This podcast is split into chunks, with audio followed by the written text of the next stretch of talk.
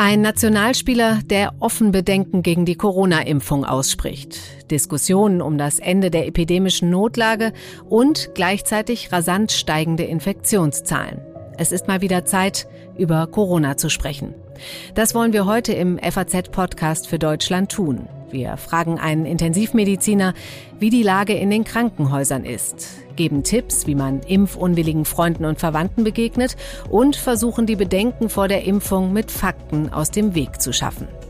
Denn eins ist klar, wir laufen sehenden Auges in eine Pandemie der ungeimpften. Deutschland hat im europäischen Vergleich nach offiziellen Angaben immer noch eine besorgniserregend geringe Impfquote von unter 70 Prozent. Heute ist Mittwoch, der 27. Oktober und ich bin Katrin Jakob. Schön, dass Sie dabei sind. Ich bin Dr. Robin John, Allgemeinarzt in Schönebeck. Das ist 15 Kilometer von Magdeburg entfernt und trotzdem zu weit, um hier Nachwuchs zu finden. Immer mehr Praxen im Salzlandkreis bleiben unbesetzt und Patienten haben lange Wege und noch längere Wartezeiten. Das muss sich ändern. Die besondere Nähe der niedergelassenen Haus- und Fachärzte ist in Gefahr. Was die Gesundheitspolitik jetzt dringend ändern muss, erfahren Sie auf rettetdiepraxen.de. Ich spreche jetzt mit dem Intensivmediziner Professor Uwe Jansens. Er ist Chefarzt der Klinik für Innere Medizin und internistische Intensivmedizin am St. Antonius Hospital in Eschweiler und war bis Ende letzten Jahres Präsident der Deutschen Interdisziplinären Vereinigung für Intensiv- und Notfallmedizin. Hallo, Herr Jansens. Ja, ich grüße Sie. Guten Morgen. Herr Jansens, wir sprechen heute über die Lage auf den Intensivstationen. Wie ist die Lage denn da? Ja, wir haben ja schon gestern äh, circa 1700 Covid-19-Patienten auf deutschen Intensivstationen liegen. Das ist natürlich äh, noch deutlich von dem entfernt, was wir Ende vergangenen Jahres oder vor einem Jahr erleben mussten oder auch Anfang des Jahres im äh, März, April.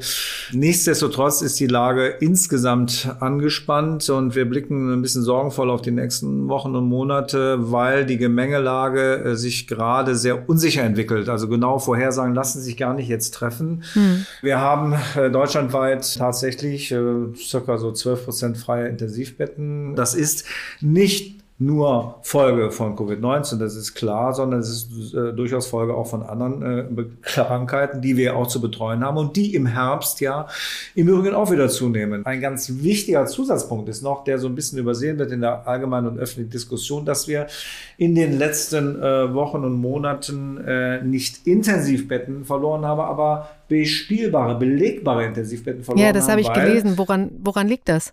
Das war das Pflegepersonal tatsächlich zum Teil erschöpft ist, krank ist. Die Krankmeldungen haben zugenommen. Dann, dass die Bettensperrungen aufgrund von den Pflegepersonaluntergrenzen auch wirklich gut eingehalten werden, was ja eigentlich richtig ist, ja. Mhm. Das heißt, eine Pflegekraft darf zwei Patienten betreuen und in der Nacht eine drei. Und da haben wir nun feststellen müssen, wir haben vor kurzem eine Umfrage durchgeführt, die auch publiziert worden ist. Und äh, da haben uns die Kolleginnen und Kollegen, allesamt Chefärzte, Oberärzte, äh, insgesamt 643 Befragte mitgeteilt, dass sie Bettensperrung nahezu regelmäßig äh, durchführen müssen. Und zwar hauptsächlich in über 75 Prozent der Fälle wegen Pflegepersonalmangel.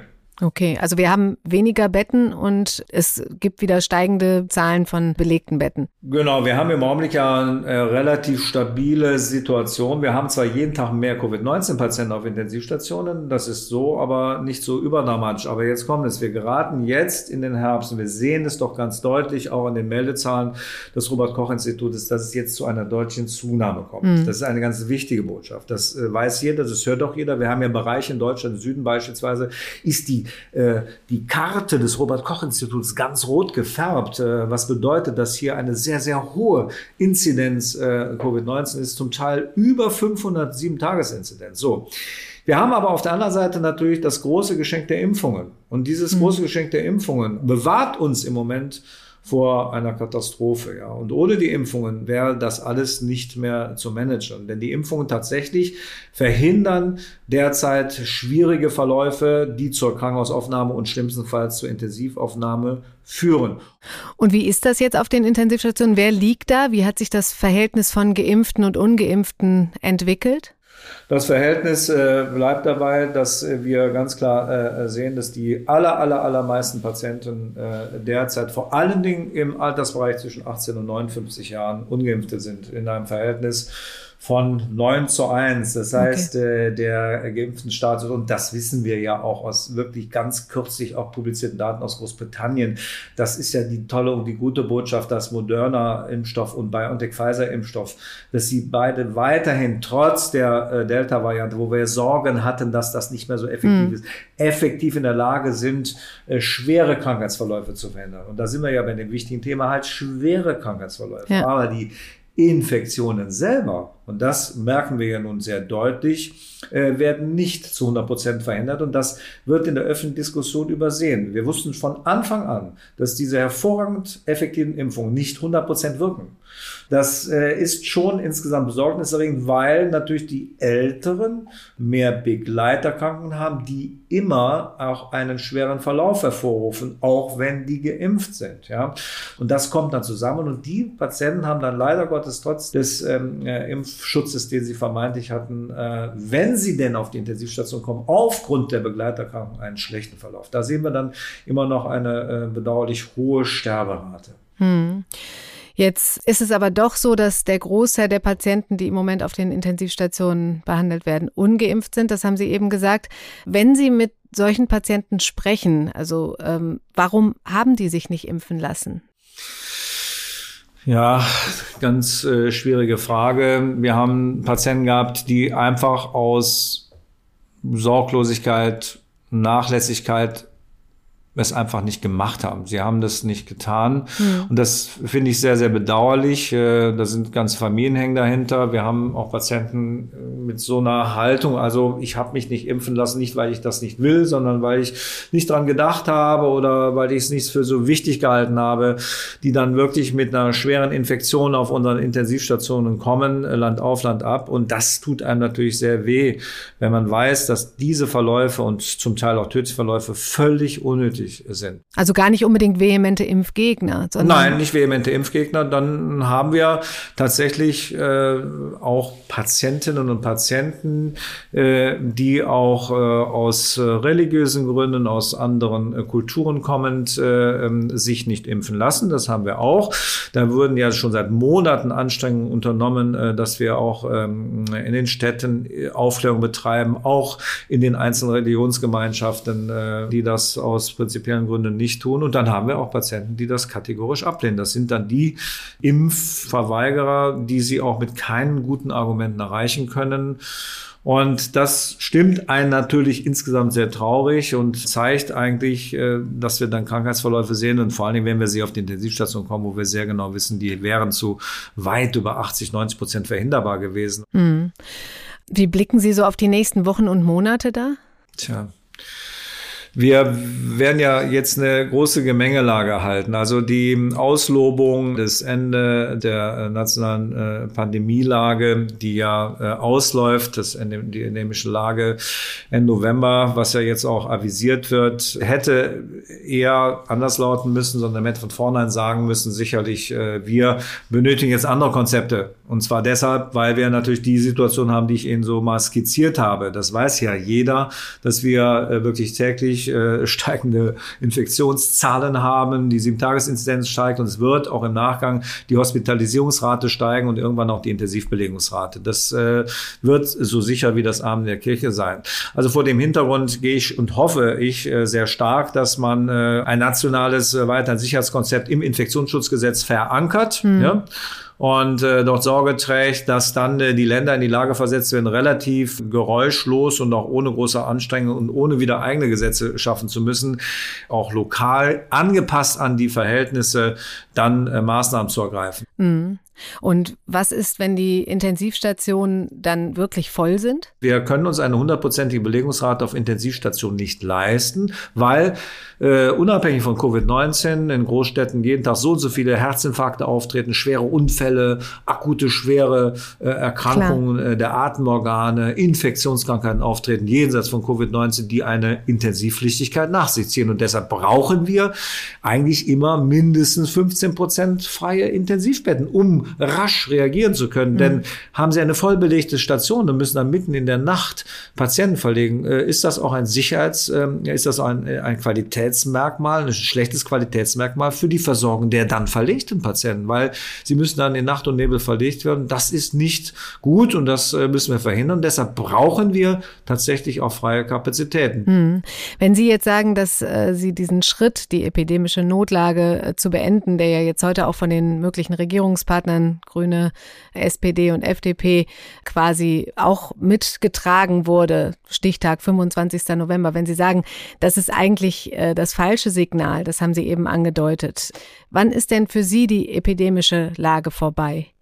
Wenn wir tatsächlich äh, sicher sind, dass wir das Virus im Griff haben. Sie sehen doch, in welcher Gemengelage wir uns befinden. Und wir haben zwar wahnsinnig viel gelernt in den letzten 19 Monaten über das Virus, über die Wege, die Ansteckungsmöglichkeiten. Und wir werden trotzdem jeden Tag wieder überrascht und müssen feststellen, äh, dass äh, es nicht so funktioniert, wie wir uns das vorgestellt haben. Und die Impfungen äh, sind das Kernstück, das Kernelement, das Herzstück der Beherrschung äh, dieses Virus. Und wenn mhm. uns da gelingt, auch weltweit die Pandemie in den Griff zu bekommen, indem tatsächlich auch Stichwort Afrika, Stichwort Länder, wo es wirklich überhaupt nicht gut gelaufen ist, äh, äh, mit auf den Weg zu nehmen, dann wird sich nach und nach ein Leben entwickeln, wie wir das auch äh, von der Influenza gekannt haben. Wir werden das Virus wird nicht aus der Welt gehen. Es gibt ja einige Leute, die sagen, irgendwann wird es weg sein. Ich persönlich glaube es nicht, aber wir werden mit diesem Virus leben und ich finde, ich muss Ihnen ganz ehrlich sagen,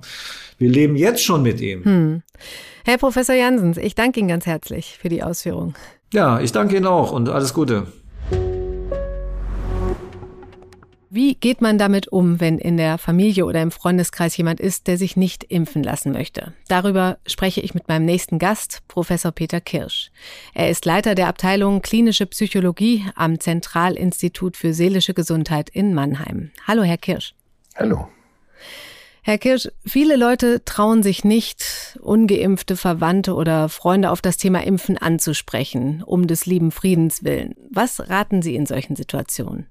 Also ich würde schon raten, ähm, das Thema anzusprechen, denn Probleme, die nicht angesprochen werden, äh, führen ja nicht zu Frieden, sondern sie führen zu, zu unausgesprochenem Ärger und unausgesprochenem Unfrieden. Insofern würde ich das Thema ansprechen. Ich würde es allerdings versuchen, äh, verständnisvoll anzusprechen. Also insbesondere würde ich fragen, warum möchtest du dich nicht impfen lassen? Was sind seine, deine Sorgen? Was sind deine Bedenken, mhm. äh, um, um sozusagen zu signalisieren, ich möchte hier nicht jemanden verurteilen, sondern ich möchte verstehen, was da los ist.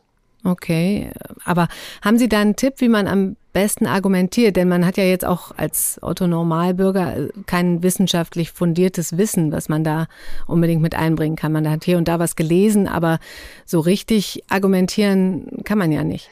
Naja, also ich würde natürlich schon raten, dass man sich, wenn man ähm, mit Personen, die die Impfung ablehnen, sich auseinandersetzen möchte und mit denen auch argumentieren möchte, dass man sich ein Stück weit ähm, fundiert informiert. Denn ähm, das ist ja schon wichtig, dass man, wenn man diese Ängste ernst nimmt, dann auch etwas entgegensetzen kann. Was man natürlich auch machen kann, ist, dass man sich überlegt, ob man gemeinsam nochmal recherchiert und gemeinsam guckt, wo kommen diese Ängste her und gibt es überhaupt gute Argumente für diese Ängste oder gibt es nicht möglicherweise wissenschaftliche Informationen, die jetzt auch wirklich in seriösen Medien zugänglich sind, die diese Ängste ein Stück weit ausräumen können. Mhm.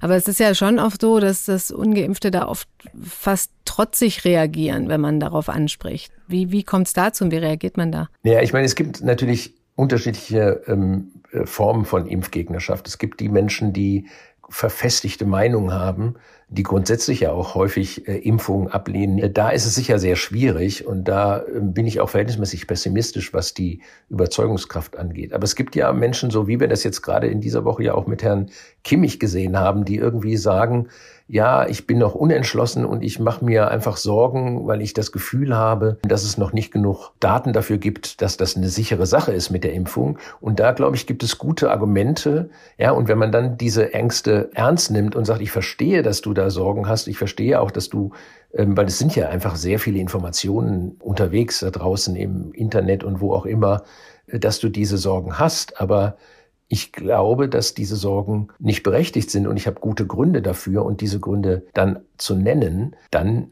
hätte ich zumindest die Hoffnung bei der Gruppe derer, die einfach noch zweifeln, die, glaube ich, häufig zweifeln, weil sie nicht richtig äh, oder gar nicht informiert sind, dass man da möglicherweise den einen oder die andere doch noch überzeugen kann. Das ganze Thema ist ja unheimlich emotional. Das hat man ja an dem Fall äh, Kimmich auch gesehen. Also ganz viel Empörung, eine äh, regelrechte Hetzjagd. Warum ist das so emotional? Ich vermute, das ist deswegen so emotional, weil die Entscheidung der Einzelnen, sich nicht impfen zu lassen, eine Auswirkung auf die gesamte Gesellschaft hat. Die Menschen, die glauben, das ist ja dann doch die große Mehrzahl der äh, Bevölkerung, die glauben, dass wir die Pandemie nur so bewältigen können, äh, äh, dass nahezu alle Menschen geimpft sind, die haben das Gefühl, dadurch, dass jemand nicht mitmacht, beeinträchtigt er nicht nur sein eigenes Leben, sondern halt auch mein Leben. Ja, und ich glaube, also da, manches ist ja schon fast auch Verzweiflung nach dieser langen Zeit der Pandemie. Ja, man hat, man hatte immer die Hoffnung, wenn die Impfung kommt, dann kriegen wir das in den Griff. Und jetzt merken wir, gerade durch die Delta-Variante, die noch eine viel höhere ähm, äh, Impfquote benötigt, ähm, um Herden, Herdenimmunität zu erreichen, jetzt merken wir, wir, wir schaffen es trotz der Impfung nicht, weil es da Menschen gibt, die einfach sagen, ich mache da nicht mit und das ist meine persönliche Entscheidung. Und es ist zwar eine persönliche Entscheidung, aber es hat halt eine Auswirkung auf viele, viele andere. Und das ähm, macht hilflos, ärgerlich und, und äh, löst auch Angst aus, denke ich. Hm. Und es, man muss ja sagen, es ist ja auch ein echtes Risiko. Also wenn ich selbst geimpft bin, aber der äh, jetzt im Fall von Kimmich Mitspieler oder der Mitbewohner, die Partnerin oder auch der Mitarbeiter, der im selben Büro sitzt, wenn die sich nicht impfen lassen möchten, ähm, das kann ja auch zu einem echten Risiko für denjenigen werden oder für mich. Wie löst man denn solche Situationen? Sicher äh, ist die Empörung und die Emotionalität und die Aggressivität, die in diesem Auseinandersetzung im Moment äh, so hochschwappen, ist sicher nicht hilfreich. Hilfreich ist es, das ernst zu nehmen, aber auch ganz klar zu sagen, welche eigenen Sorgen, welche eigenen äh, Befürchtungen man hat äh, aufgrund der Tatsache, dass die Menschen im eigenen Umfeld nicht geimpft sind und dass man sich wünscht, dass diese Personen auch diese Sorgen und Ängste ernst nimmt, so wie man selbst die Sorgen und Ängste ernst nimmt der Person, die sich nicht impfen lassen möchte und dann gemeinsam überlegen, ob man da nicht auch eine, eine Einstellungsänderung herbeiführen kann. Hm. Nun wächst ja parallel der, der Druck auf die Ungeimpften, gesellschaftlich und auch politisch. Also ich sage jetzt mal 2G im Lieblingsrestaurant, ähm, da kann man dann plötzlich nicht mehr hin, Tests muss man selbst bezahlen. Haben Sie das Gefühl, dass das die Haltung der Menschen eher ändert oder machen die dann eher noch zusätzlich dicht und fühlen sich ungerecht behandelt?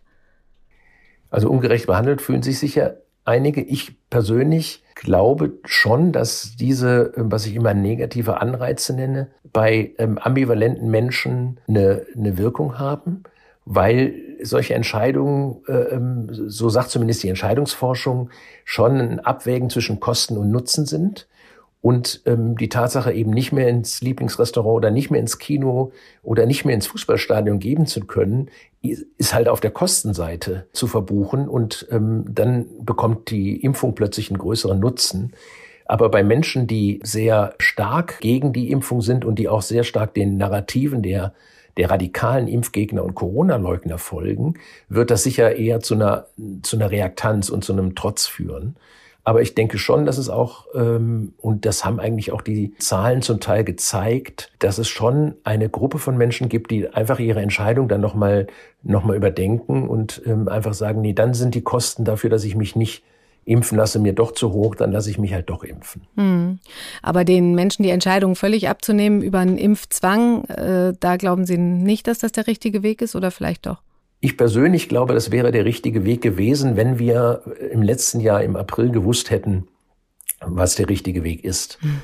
Aber ich glaube nicht, dass jetzt, nachdem man gebetsmühlenartig mehr als anderthalb Jahre lang gesagt hat, es wird keinen Impfzwang geben, jetzt umzuschwenken und einen Impfzwang auszusprechen, das würde ähm, auch Menschen, die vielleicht noch eher ambivalent sind, abstoßen und, und würde natürlich Wasser auf die Mühlen der radikalen ähm, Corona-Leugner und Impfgegner, äh, die das die ganze Zeit schon behauptet haben, dass das eigentlich das Ziel der, der Politik und des Staates sei, würde Wasser auf deren Mühlen geben und deswegen weil schon sehr, sehr viel Vertrauen in Politik und Staat verloren gegangen sind. Und wir wissen, dass Vertrauen in die Institutionen ein wichtiger äh, Faktor dafür ist, dass Menschen sich impfen lassen, glaube ich, dass wir jetzt an diesem Punkt es nicht mehr umsetzen können. Hm. Vielleicht könnte man, also ich bin durchaus der Meinung, dass man zum Beispiel im Gesundheitssystem über Impfpflichten nachdenken müsste, weil da einfach die Menschen auch eine sehr, sehr große Verantwortung für andere tragen oder auch im, im, im Schulsystem,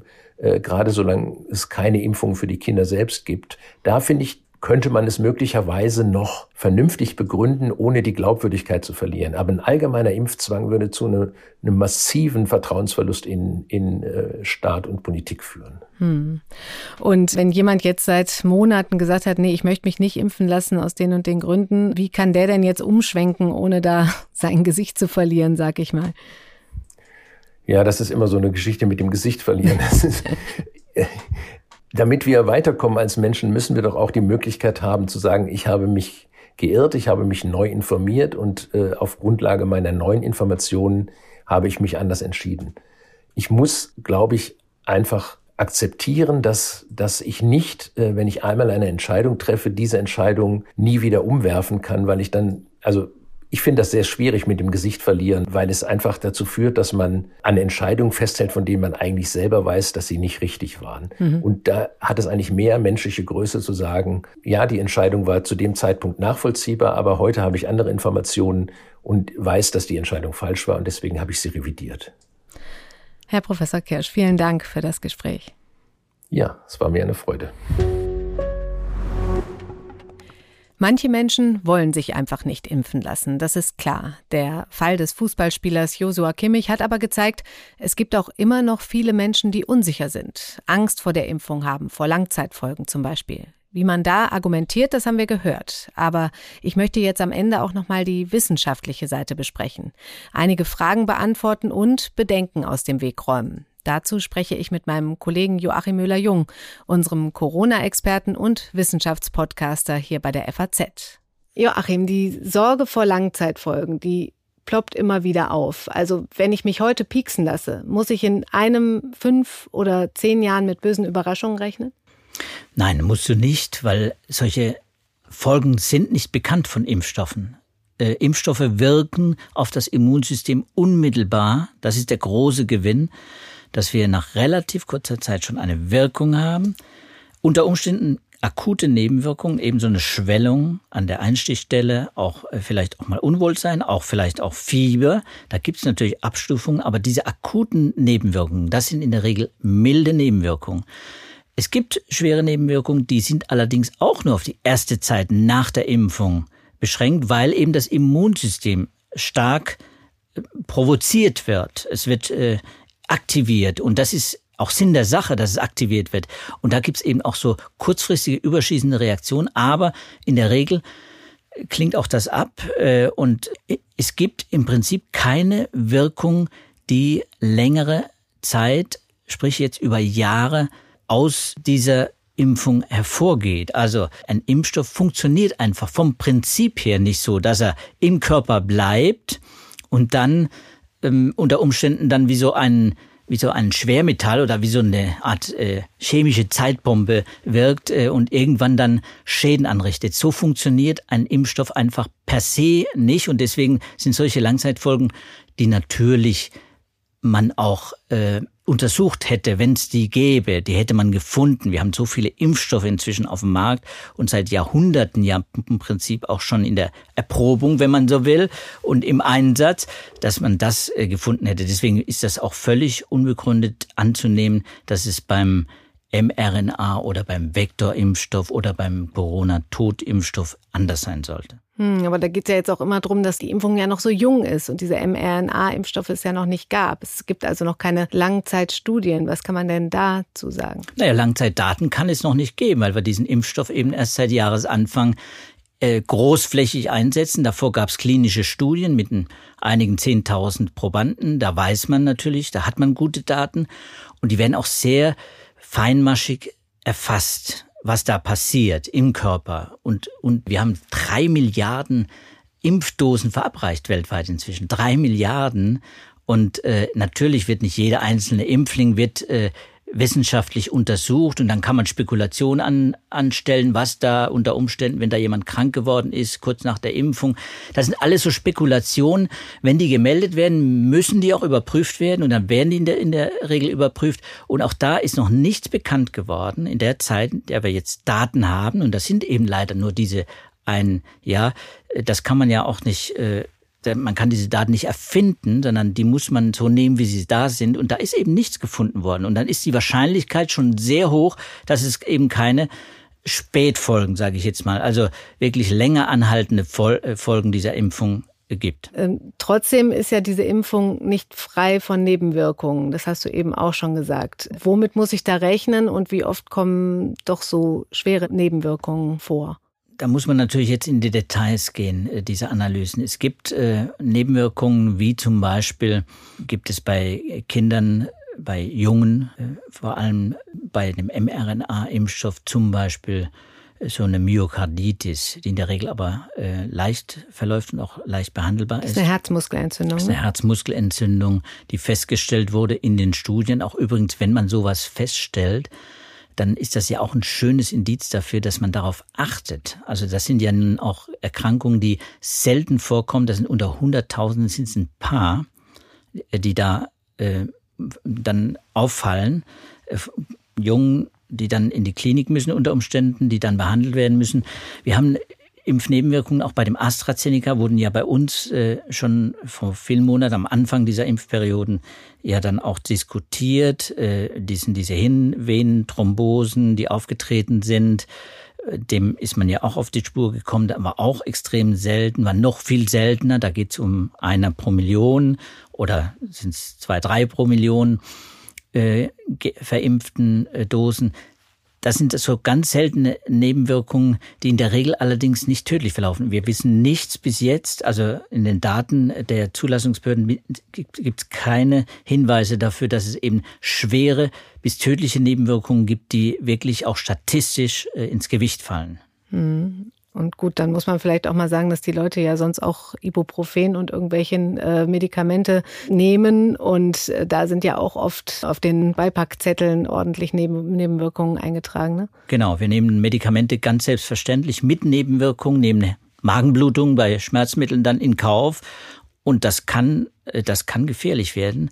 Und das ist äh, bei vielen Dingen, die wir äh, einnehmen, mm, und nicht so bei Pharmaka, ist das eben äh, die Sache, dass es eben neben der Wirkung eben auch immer auch Nebenwirkungen, unter Umständen auch Kollateralschäden gibt. Die sind bei Impfstoffen aber eben ganz gering. Das muss man einfach immer wieder sagen. Wie gut diese Impfstoffe bei dem, im Nebenwirkungsprofil bis jetzt abschneiden, das finde ich äh, wirklich äh, faszinierend. Es ist allerdings auch natürlich auch ein Grund für die STIKO zum Beispiel bei der Kinderimpfung zu zu zögern, zu sagen, okay, wir haben diese Myokarditis-Fälle und wir haben noch ein paar andere Nebenwirkungen, die dazukommen. Äh, wie gesagt, meist schwache, aber behandlungsbedürftige Nebenwirkungen und so. Und dann äh, wägt man ab, wie groß ist die Gefahr einer Covid-Infektion für das Kind, für den Jugendlichen oder die Jugendliche und wie groß ist die Gefahr einer Nebenwirkung nach einer Impfung. Das wird abgewogen und daran kann man erkennen, dass die STIKO hier ein bisschen zögert, andere übrigens weniger in anderen Ländern, so dass man sagen muss, okay, man kann es nicht äh, vom Tisch wischen. Man kann die Bedenken nicht so einfach vom Tisch wischen. Das muss jeder für sich entscheiden. Die Risikoabwägung ist immer eine Sache für jeden Einzelnen. Aber was gibst du Unsicheren jetzt noch mit auf den Weg? Ich würde sagen, das Wichtigste ist der direkte Vergleich. Wir haben die Wahl, entweder wir lassen uns impfen und nehmen das geringe Risiko von akuten Nebenwirkungen, unter Umständen eben auch mal Fieber oder mal zwei Tage lang matt sein, dann auch in Kauf, dass wir mal wirklich zu Hause bleiben müssen. Oder wir nehmen das viel, viel größere Risiko einer Infektion in Kauf, das äh, bei uns in meinem Alter jetzt äh, bei 50, 55, 60 schon gewaltig ist, äh, einer Infektion. Bei den Geimpften übrigens ganz gering ist, was das Erkrankungsrisiko angeht. Ich senke durch die Impfung nicht nur die Gefahr der Ansteckung, ich senke auch nicht nur das Risiko, andere anzustecken, sondern ich senke auch das äh, Risiko einer Erkrankung. Und das äh, ist eben, muss für den Einzelnen ja entscheidend sein. Man, man hat einen doppelten Nutzen durch die Impfung, einen, einen epidemiologischen Nutzen äh, und man hat wenn man so will, einen gesellschaftlichen Nutzen, man hat einen persönlichen Nutzen und das hat man eben, wenn man sich nicht impft, nicht. Äh, dann nimmt man Risiken in Kauf, doppelte Risiken, nämlich dass man selbst erkrankt und das Risiko ist, wie gesagt, viel größer als eine Nebenwirkung für viele Altersgruppen, für die allermeisten Altersgruppen. Und das Virus ist da ja auch gemein, ne? Das sagt es mir mal, äh, dass das ein systemisches Virus ist, was sich verändern kann, etc. Genau. Da kommt dieser Aspekt von Long Covid ins Spiel. Ja. Man nimmt das Risiko der akuten Erkrankung in Kauf, das Risiko einer langfristigen Beeinträchtigung durch Long Covid. Also das Virus persistiert im Körper, es bleibt im Körper und richtet Schäden an. Das bei recht vielen Patienten auch. Also verhältnismäßig jetzt zu den Nebenwirkungen von Impfstoffen wieder. Also das Risiko ist äh, wirklich real und äh, man nimmt auch das Risiko in Kauf, sich anzustecken und wieder andere anzustecken, mhm. auch vulnerable Menschen. Also wir müssen ja einfach dran denken, dass ein Impfschutz nicht nur der Schutz für sich selber ist, jetzt wiederhole ich mich da gerne, sondern ein Impfschutz auch für die Personen, die sich mhm. nicht impfen lassen können, die Kranken, die Schwerkranken, Immunsupprimierten, auch die älteren Personen, die sich nicht impfen lassen können oder auch nicht wollen. Das sind ja immer noch einige da, die sich nicht impfen lassen wollen. Joachim, vielen Dank. Bitte. Die Impfung ist also der Weg zurück zur Normalität. Vielleicht konnten wir Ihnen heute in der Sendung einige Tipps mit auf den Weg geben für Ihre nächsten Gespräche mit ungeimpften. Wie immer freuen wir uns über Feedback. Schreiben Sie uns einfach eine Mail oder lassen Sie uns ein paar Sterne da. Ich wünsche Ihnen noch einen schönen Abend.